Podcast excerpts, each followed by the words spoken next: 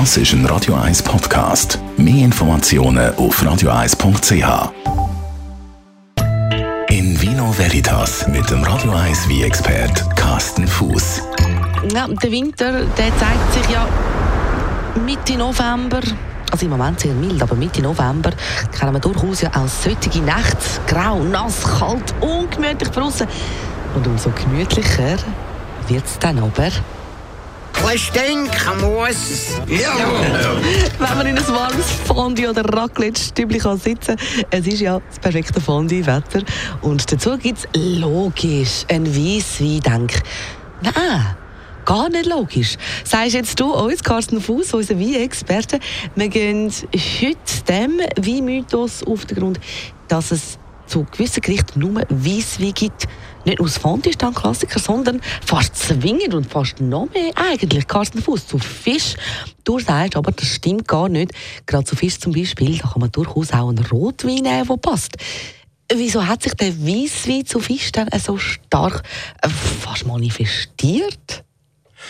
Ähm, das hat viel damit zu tun, dass man früher einfach die äh, Rotwein sind äh, oft äh, recht gerbstoffbetont gewesen und äh, Gerbstoffe und die und Fisch, die verträgt sich nicht gut. Also es gibt einen leicht metallischen Geschmack im Wein und die Gerbstoffe sorgen dafür, dass man immer so eine leichte Bitternote im Wein hat und äh, das ist nicht, nicht sehr harmonisch am Gaumen, wirkt ein bisschen, ähm, wie soll ich es sagen, einfach nicht rund oder? Und wenn ich jetzt aber ein Wein nehme, wo ähm, weniger Gerbstoffe hat, wo nicht so einen schweren Körper hat, dann ähm, passt das besser zu der Eiweiß vom Fisch und würde eine bessere Harmonie bilden. Ähm, und da kommt natürlich klar, wie mit wenig Gerbstoffe, wie ist wie. Jetzt gibt es aber ganz viel Rot, wie, wo wenig Gerbstoffe haben. Die würde nämlich auch gut passen. Also zum Beispiel ein Gamay aus dem Beaujolais-Gebiet oder ein Pinot Noir, wo nicht im Holzfass ausgebaut worden ist. Das würde von der Harmonie her wunderbar passen. Also beim Fisch einfach ein Wein mit wenig Gerbstoff in dem Fall. Dann kann es auch ein Rotwein sein jetzt.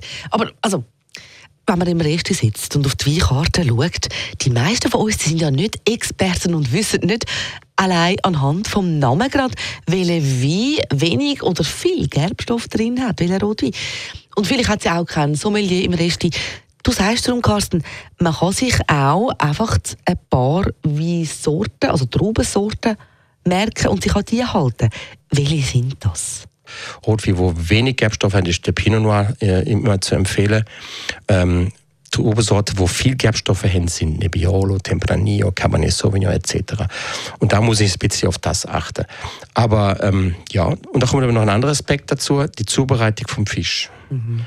Wenn ich einen Fisch nur pochiere, also ganz schonend dämpfe, gare, dann hat der Fisch nur ganz feine Arome.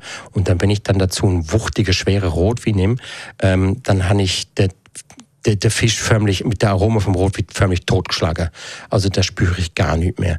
Ähm, das, darauf muss man aber auch achten, auf die Zubereitungsart vom Fisch. Je intensiver die Zubereitungsart vom Fisch ist, umso kräftiger dürfen auch die Aromen im Wein sein. Also ein Wein, wo vom Grill kommt, zum Beispiel eine Dorade vom, vom, vom Holzkohlegrill, mit viel Aromen, mit viel Gewürz gemacht, da kann man auch ein Wein dazu nehmen, wo mehr Aromen hat und dann passt wieder ein super ein Rotwein dazu. Ha. Also, Mythos Nummer zwei, wieder leid. Gerade zu Fisch geht auch Rotwein. Es kommt nur auf Gerbstoff davon, haben wir gelernt. Danke vielmals, Carsten Fuß. Nächste Woche kommen wir einen weiteren, weit verbreiteten Weinmythos auf den Grund.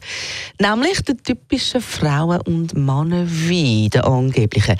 Gibt es die überhaupt? Und wenn ja, welche sind das und warum?